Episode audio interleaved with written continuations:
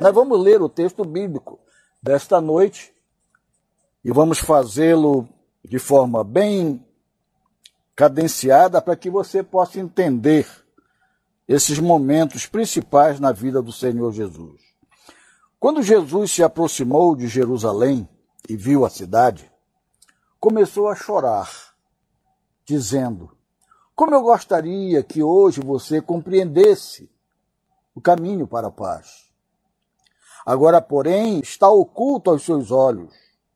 Chegará o tempo em que seus inimigos construirão rampas para atacar seus muros e a rodearão e apertarão o cerco por todos os lados. Esmagarão você e seus filhos, e não deixarão pedra sobre pedra, pois você não reconheceu o tempo da visitação de Deus.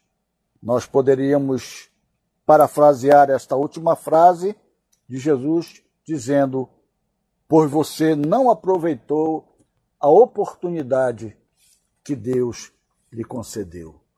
Queridos, quantas vezes eu e você acusamos a falta de oportunidade para crescimento, para desenvolvimento, para escape, para livramento de muitas situações, e muitas vezes dizemos: Eu não tive oportunidade de fazer diferente. Porém, muitas vezes as oportunidades elas estão bem diante de nós. Elas nos são apresentadas muitas vezes de forma tão clara. Porém, nós estamos tão envolvidos nos nossos afazeres, nos nossos pensamentos, nos nossos condicionamentos, que muitas vezes não sabemos avaliar as oportunidades que a vida coloca diante de nós e aqui nesse texto, certamente, é uma oportunidade que é concedida, que é oferecida, não apenas para o livramento de uma situação comum do dia a dia, mas de livramento para toda a eternidade. Esta era a última vez que Jesus se dirigia à cidade de Jerusalém com o propósito de celebrar a festa da Páscoa, o que era exigido de todos os judeus anualmente, conforme a lei de Moisés. E Jesus estava exatamente se dirigindo a esta cidade para celebrar com seus discípulos esta festa tão preciosa que relembrava a libertação do povo de Israel do cativeiro Egito. Jesus, então, ele ao se aproximar da cidade e ao, ao ver a cidade, ao contemplar a cidade, Jesus ele chora. Ele faz um lamento onde ele mostra o seu sentimento de apreço, de amor, de consideração e ao mesmo tempo um sentimento de pena, de pesar pelos cidadãos daquela cidade. A cidade de Jerusalém ela é muito importante para os judeus e também para Jesus. Foi nesta cidade que Davi, o rei de Israel, seu rei mais favorito, foi ali que ele estabeleceu na cidade de Jerusalém a capital para o seu governo, para o seu reinado. E depois de um certo tempo governando, ele sente a necessidade de trazer a arca do Senhor para perto de si e colocá-la em um lugar especial, no centro do seu reino, junto a si, na cidade de Jerusalém.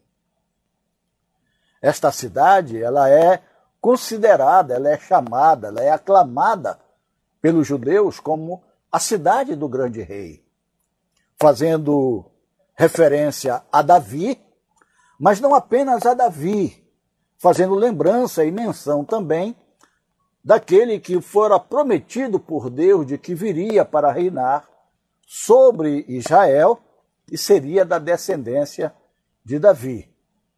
Foi também nesta cidade que Salomão, filho de Davi, ergueu o grande e suntuoso templo, lugar para a adoração ao Senhor Jeová, ao Senhor Deus. E após concluído o templo, no dia da sua consagração, da sua inauguração, eles fizeram um culto de louvor a Deus, convidando Deus para se assenhorear daquela casa, daquele lugar, daquele templo que eles haviam erguido, exatamente para que Deus pudesse habitar entre eles ali naquela cidade. E é interessante que nesse dia da inauguração, a glória do Senhor foi derramada sobre o lugar de tal forma que ninguém ousou entrar no templo para fazer nada mais. Todos ficaram do lado de fora, vendo aquela glória se manifestar no meio do templo, como que confirmando que Deus aceitara estar ali no meio do seu povo e habitar naquele lugar. Entretanto, passados os tempos, por causa do pecado deste povo, das suas transgressões contra Deus, da sua idolatria e o abandono à palavra de Deus, vieram inimigos que conquistaram Jerusalém e destruíram o seu templo.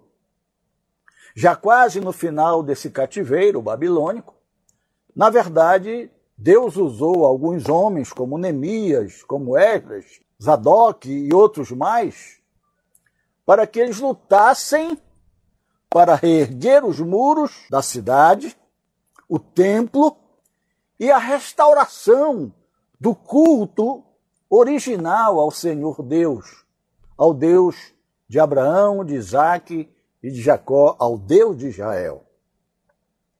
Muitos exilados de Judá, enquanto ainda estavam exilados, eles ao orarem, ao fazerem suas preces a Deus, mesmo dos lugares onde eles se encontravam em cativeiro, eles faziam as suas preces, as suas orações voltados em direção a este lugar onde a cidade de Jerusalém estava edificada. Isto levando em consideração ao pedido que Salomão fez no dia da inauguração daquela casa, daquele templo, quando ele disse: Senhor, quando o teu povo estiver fora quando o teu povo estiver em cativeiro, e eles se lembrarem de ti, e orando, voltados para este lugar, ouve dos céus. E o povo teve então esse costume, e muitos faziam desse tipo de oração, inclusive o profeta Daniel.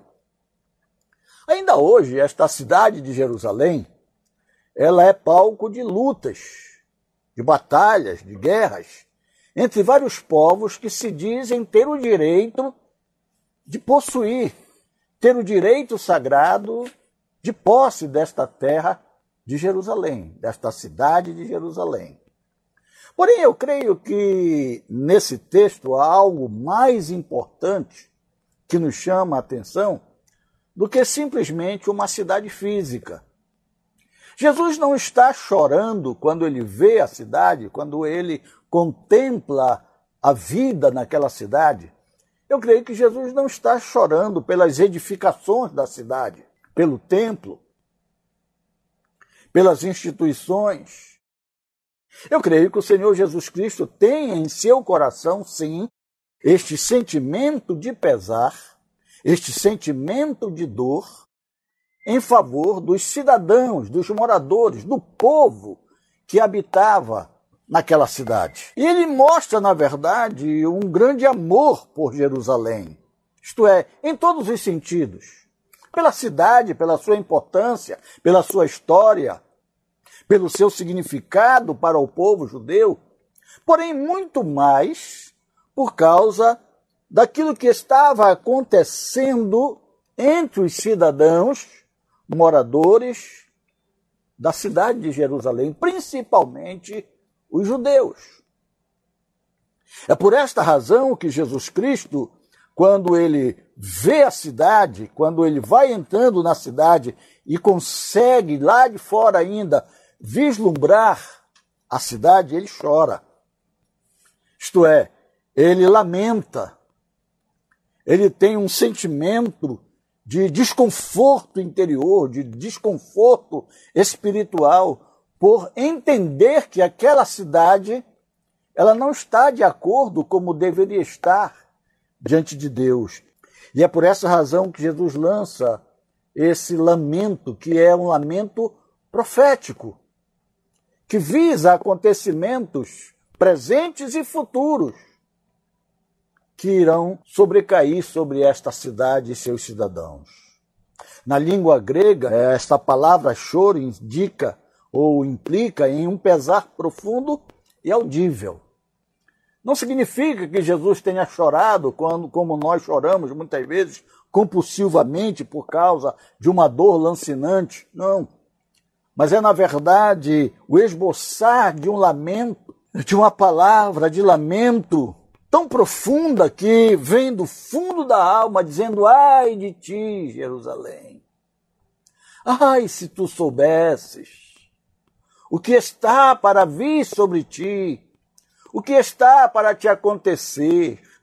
Ah, Jerusalém, se tu pudesses reconhecer hoje a importância da minha presença no meio de vocês, se vocês pudessem entender que a minha presença na cidade é de fato uma oportunidade grandiosa que Deus oferece a vocês para que vocês conheçam o verdadeiro caminho da verdadeira paz, que é a paz com Deus, a paz de Deus, já que os judeus, Israel naquele momento estava sob o domínio de Roma. Então o Senhor Jesus Cristo, apesar de toda a alegria que havia na cidade por causa da festa, ele está ali, na verdade, se lamentando porque ele consegue ver além daquele movimento de festa. Ele consegue ver o interior dos acontecimentos, da realidade que existia. Por trás de toda aquela euforia festiva de celebração da Páscoa. Jesus Cristo conhecia o que estava nos corações e também aquilo que haveria de acontecer e que no momento estava oculto aos olhos dos cidadãos de Jerusalém. Dentre os motivos que fizeram Jesus se lamentar ou chorar, eu posso destacar alguns aqui para nossa meditação. Primeiro, Jesus sabia que no primeiro momento que ele entrasse em Jerusalém, ele seria recebido pelo povo da cidade como o rei que vinha em nome de Davi. O rei que vinha ungido por Deus para se assentar no trono de Davi. E por essa razão eles cantam nas ruas, em celebração, em festejo, Osana, bendito que vem em nome do Senhor. Porém, o Senhor também sabia, e por isso ele se lamenta, que apesar de toda essa boa receptividade, viria logo depois a perseguição, a acusação, a condenação, e o mesmo povo que o saudou como Messias agora pede crucifica-o pede a sua crucificação. Jesus também se lamentou porque ele conhecia o orgulho religioso que havia no coração dos líderes de Israel, que tinham a obrigação de ensinar o povo nos caminhos de Deus, nas palavras de Deus, mas que eles não tinham espaço em seus corações para o arrependimento dos seus próprios pecados, das suas próprias transgressões, dos seus próprios erros, dos seus próprios conchavos com o governo de Roma. A presença de muitos em Jerusalém, embora parecesse em grande alegria pela celebração da festa, Jesus sabia que, embora toda aquela alegria, embora todo aquele entusiasmo, embora toda aquela celebração que havia ali na cidade, o Senhor Jesus sabia que poucos eram os verdadeiros adoradores que estavam ali para adorar a Deus, para adorar o Deus de Israel. Muitos iam para negociar, outros iam apenas para cumprir um calendário litúrgico religioso, outros iam apenas para fazer uma peregrinação, enfim, é como hoje em dia. Fazemos festas religiosas e muitas vezes distraímos o povo com tantas coisas, menos levá-los à adoração do Senhor nosso Deus. O Senhor Jesus conhecia isso. Ele também sabia daquele comportamento cego e surdo que havia no coração daquele povo em relação aos apelos que Deus lhes fazia ao enviá-los os seus profetas, os pregadores, aqueles que falavam a palavra de Deus sem enxerto, sem leviandade. Mas o coração daquele povo estava cego, estava surdo em seus ouvidos. Eles não queriam ouvir a verdade. Eles não queriam ser contrariados nos seus costumes, nas suas práticas. Isto fez Jesus chorar, lamentar por ver a condição de endurecimento espiritual daquele povo. Ah, o Senhor conhecia, apesar de toda a alegria que existia na cidade, o Senhor conhecia o terror e a grande destruição que viriam no futuro, que se abateria sobre esta gente, consumindo a cidade bem como todos os seus moradores. O Senhor ele conseguia antever o sofrimento, a destruição, a miséria que haveria de cair sobre aquela cidade. E tudo isto, queridos, que o Senhor Jesus Cristo chora, que o Senhor Jesus Cristo lamenta, ele dá a razão pela qual é feito o seu lamento pelo qual ele sente essa dor na sua alma e chora. E ele mesmo diz: tudo isto porque vocês rejeitaram a oportunidade, o dia da visitação de Deus sobre vocês. Vocês não reconheceram o seu Messias.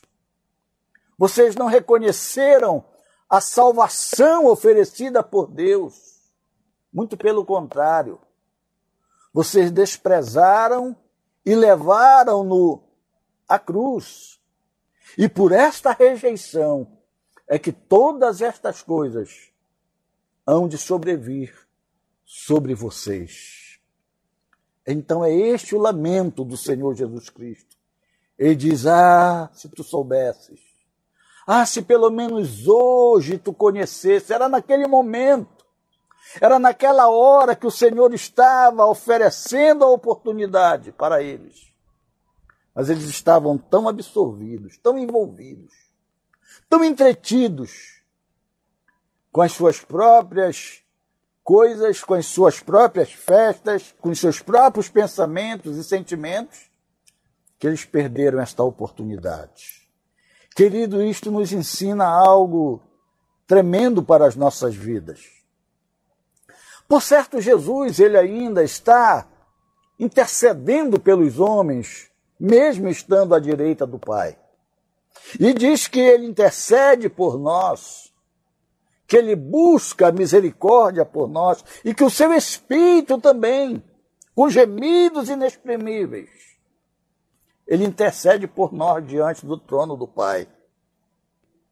E eu sei que Jesus ainda chora por todos aqueles que se encontram debaixo desta condenação, desta maldição, que se encontram indiferentes aos apelos de Deus, aos jogos de Deus, e o Senhor Jesus chora exatamente por aqueles que se encontram perdidos. Jesus ama muito. E ele não quer nos ver fora do caminho da salvação. Mas os pecados que são cometidos contra Deus impedem o homem de alcançar a paz com Deus e a paz de Deus, e tudo o que lhe resta é a condenação eterna. Jesus disse que certas verdades estavam ocultas aos olhos dos cidadãos da cidade. Existiam coisas concretas, coisas reais que viriam e que estavam acontecendo no momento que estavam ocultas, estavam escondidas aos olhos, ao entendimento daquelas pessoas. Porque elas não queriam abrir o entendimento, elas não queriam ver, não queriam conhecer a verdade. E por isso a rejeitaram. E por a rejeitarem, Jesus disse: Dias virão sobre ti, de grande destruição, tão somente porque não reconhecestes o tempo da tua oportunidade, da oportunidade que te foi concedida, da oportunidade de tu te salvares desta condenação, desta destruição terrível que há de vir sobre vós. E esta destruição será tal que não deixará sobre ti pedra sobre pedra. Tudo porque rejeitastes o dia e a oportunidade da tua visitação. Poderia uma cidade inteira se converter ao Senhor? Será que Jesus estava de fato orando por toda a cidade de Jerusalém? Será que Jesus não sabe que as massas sempre serão iguais em todas as épocas, oportunistas, e que esperam apenas por sensações, por oportunidades interessantes para si mesmos. Por que então se entristecer por causa de uma cidade ou de uma multidão? Porém, não é assim que Jesus pensa, queridos. Jesus se compadece das pessoas, das multidões, assim como ele se compadeceu do seu amigo Lázaro. Ele sabe que na vida de uma cidade há uma interdependência entre as pessoas, entre governo e povo, entre empregados e empregadores, entre sacerdotes e fiéis e seguidores, entre pobres e ricos. Jesus sabe que aquilo que um faz interfere na vida do outro. Por isso ele se entristece ao conhecer o destino dessas pessoas. A gente pode perceber um exemplo disso na vida de Abraão. Quando Deus fez saber a Abraão que iria destruir Sodoma e Gomorra, o coração de Abraão se entristeceu. Porque ele sabia que aquela cidade, aquelas pessoas, não mereciam morrer no entendimento dele daquela forma. Além do mais, estava ali no meio entre eles o seu sobrinho Ló com a sua família. Então Abraão intercede, buscando misericórdia, buscando graça diante de Deus, mesmo sabendo que viria um juízo sobre as cidades de Sodoma e Gomorra. E por não alcançar aquilo que Abraão mesmo desejava, por não haver justos naquela cidade, o próprio Abraão, assim como o Senhor Jesus Cristo, não puderam impedir a destruição de se abater sobre essas cidades. Querido, seria bom nós pararmos agora e meditarmos um pouco, não numa cidade, não num povo, não numa multidão, mas na nossa própria vida. Será que nós estamos chorando o nosso pecado?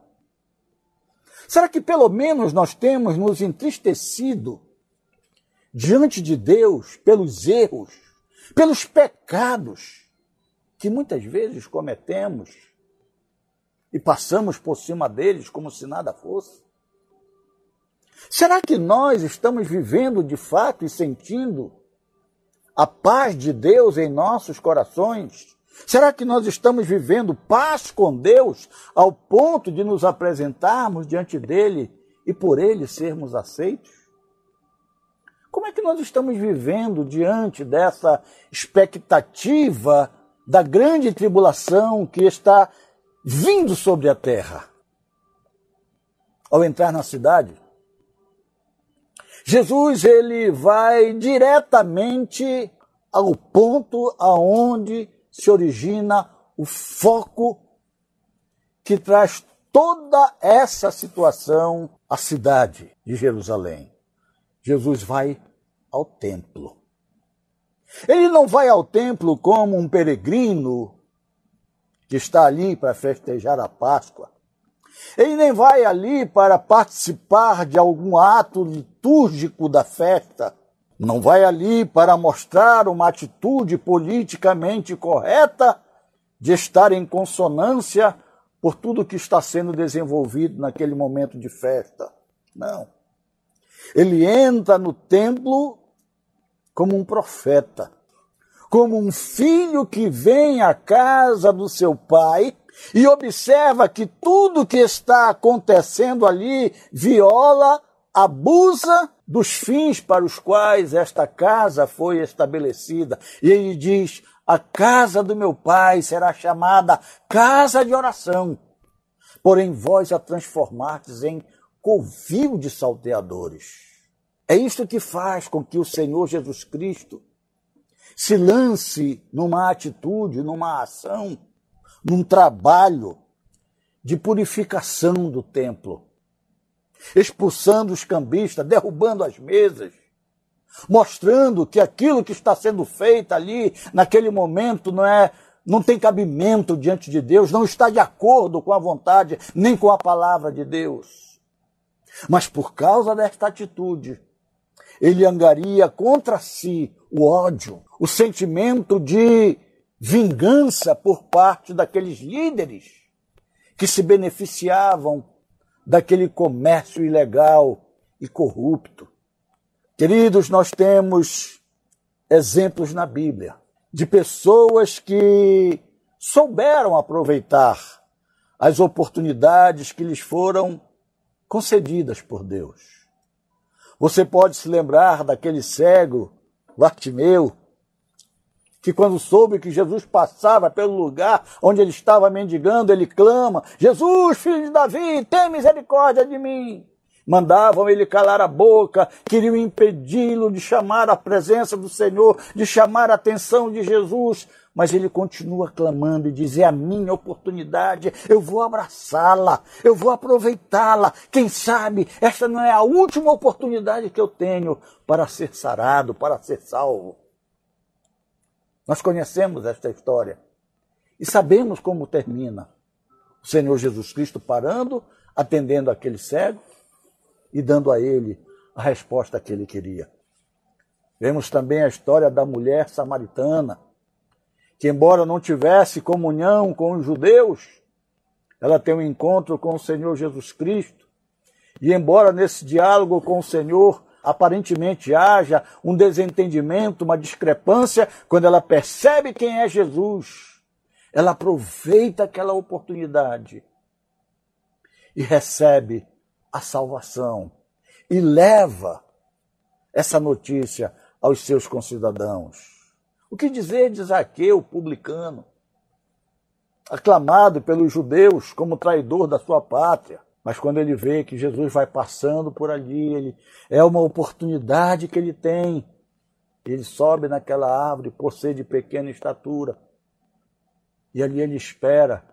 E quando a oportunidade bate à sua porta, Zaqueu, desce, pois me convém ficar na tua casa hoje. Zaqueu desce depressa, isto é, ele aproveita a oportunidade e naquele mesmo dia recebe da parte do Senhor a salvação e o perdão da sua alma. Finalmente, vamos citar aqui aquele ladrão que estava sendo crucificado ao lado de Jesus. Enquanto o outro blasfemava, enquanto o outro maldizia, este outro ladrão, ele meditava, pensava, raciocinava e chegou à conclusão de que ele estava ali por merecimento.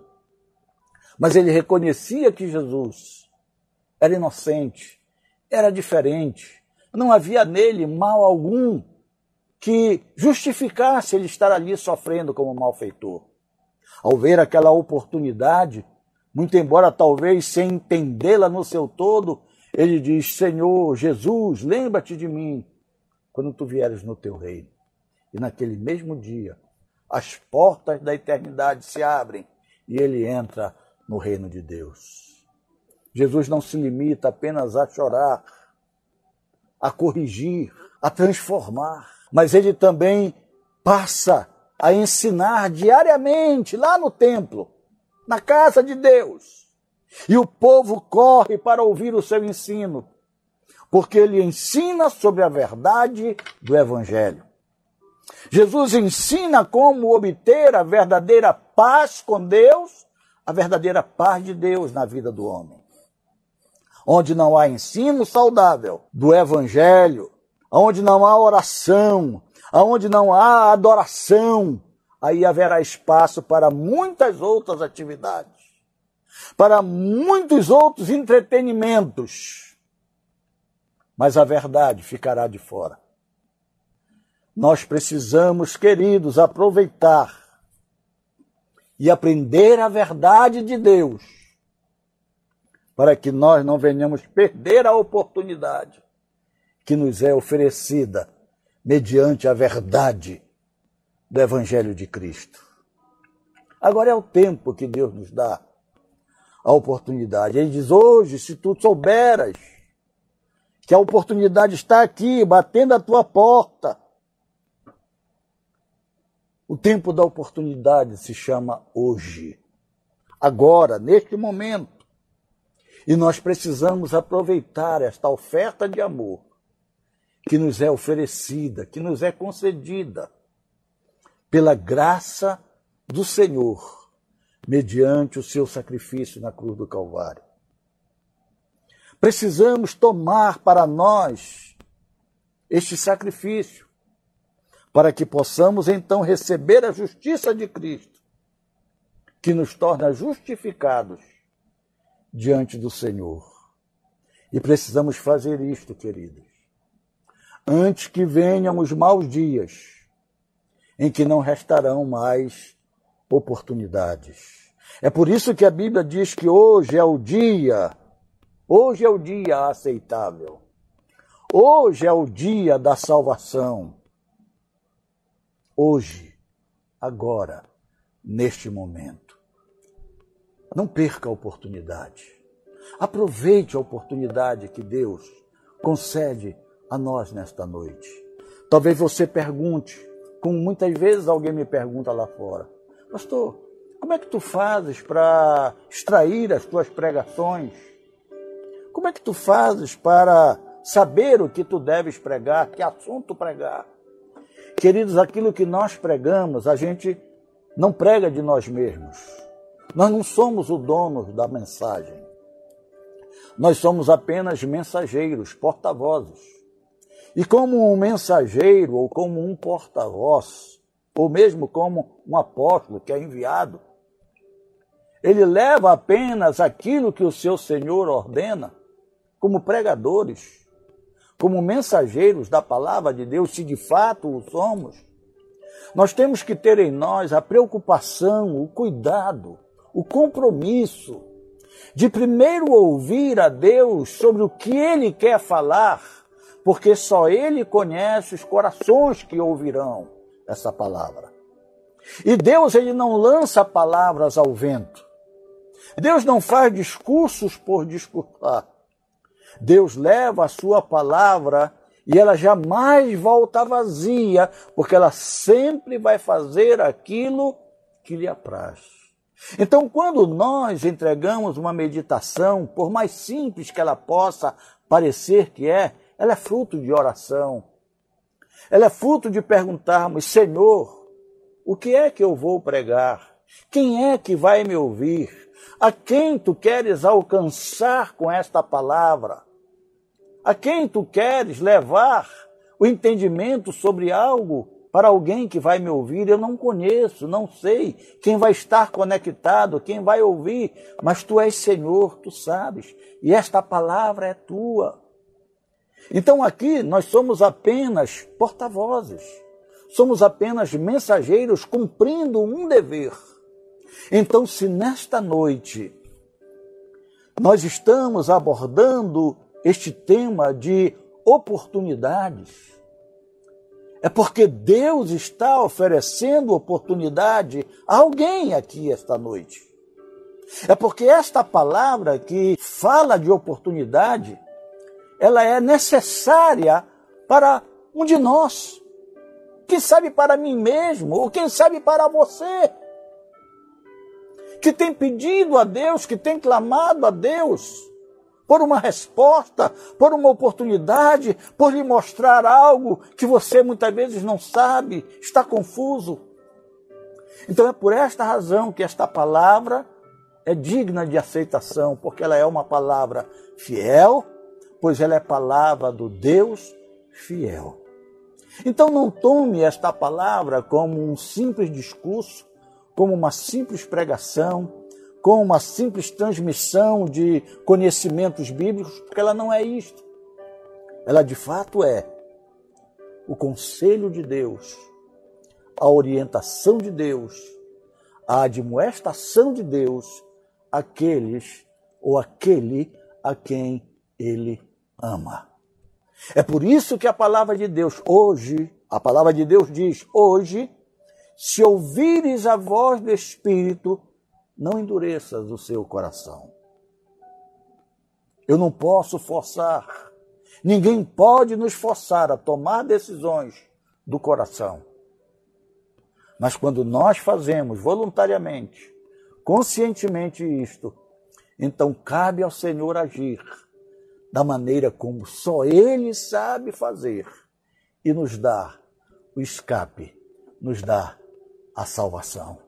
E ao invés de concluir na nossa vida uma palavra como tudo isto te aconteceu porque tu não soubestes reconhecer o dia da tua oportunidade, certamente será bem diferente quando ele disser: tudo isso te aconteceu no dia que aproveitastes a oportunidade quando eu falei ao teu coração.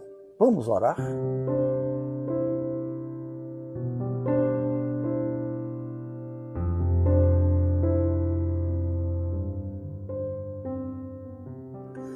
Pai bendito, Deus eterno, em nome de Jesus Cristo, teu Filho, Senhor, nós oramos agradecidos a Ti nesta hora por esta palavra quando vimos, Senhor, sobre aquele momento tão importante em que Jesus, se aproximando da cidade de Jerusalém, vendo-a, considerou em seu coração tudo aquilo que era realidade sobre a vida daquelas pessoas que ali moravam.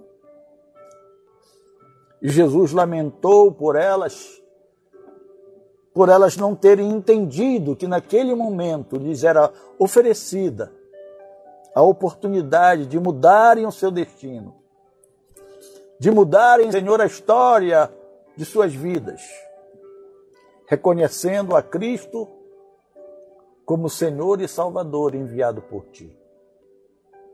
Hoje, meu Deus, nós meditamos nesta palavra e reconhecemos que nós também precisamos aproveitar as oportunidades que tu nos concedes de entendermos o que de fato está se passando em nosso viver. Senhor, o Senhor conhece e muitas vezes nós conhecemos, outras nós não nos apercebemos a realidade em que vivemos. Quem sabe muitos de nós nascemos em um berço cristão, evangélico, mas nunca de fato, Senhor, tivemos uma experiência real, pessoal e vívida contigo. Nunca experimentamos a verdadeira paz, a verdadeira alegria do que é pertencer a Ti e ter a certeza da salvação de sua alma. Porém, hoje, Senhor, mediante esta Escritura, Tu nos concedes a oportunidade de pensarmos nisto de refletirmos da nossa própria condição, no nosso próprio viver e despertar, Senhor, para alcançarmos de Ti esta graça, esta oferta de salvação pelos méritos de Jesus Cristo alcançados na cruz do Calvário. Ajuda-nos a reconhecer quão pecadores somos Ajuda-nos a reconhecer que, como pecadores que somos, estamos debaixo de maldição. Ajuda-nos a entender que o peso desta maldição é tão grande que nós, por nós mesmos, não temos condição de nos livrar dela.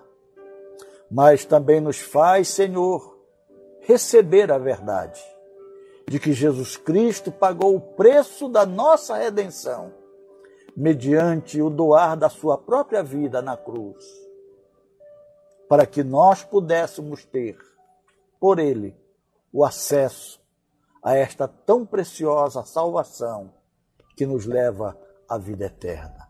Abençoa, meu Pai, nesta hora, qualquer um destes que tem me ouvido, que tem refletido e que tem entendido, Senhor, que esta palavra faz parte, é providencial para si, é destinada ao seu coração, de respeito à sua vida e que nesta hora toma esta atitude de te reconhecer como seu único e suficiente Salvador. Peço a Ti, Senhor, que realizes a Tua obra em nós, pois só Tu podes fazer aquilo que nenhum outro homem pode realizar. Por isso, agradecidos, Senhor, é que nós louvamos o Teu nome em Cristo Jesus. Amém. Amém.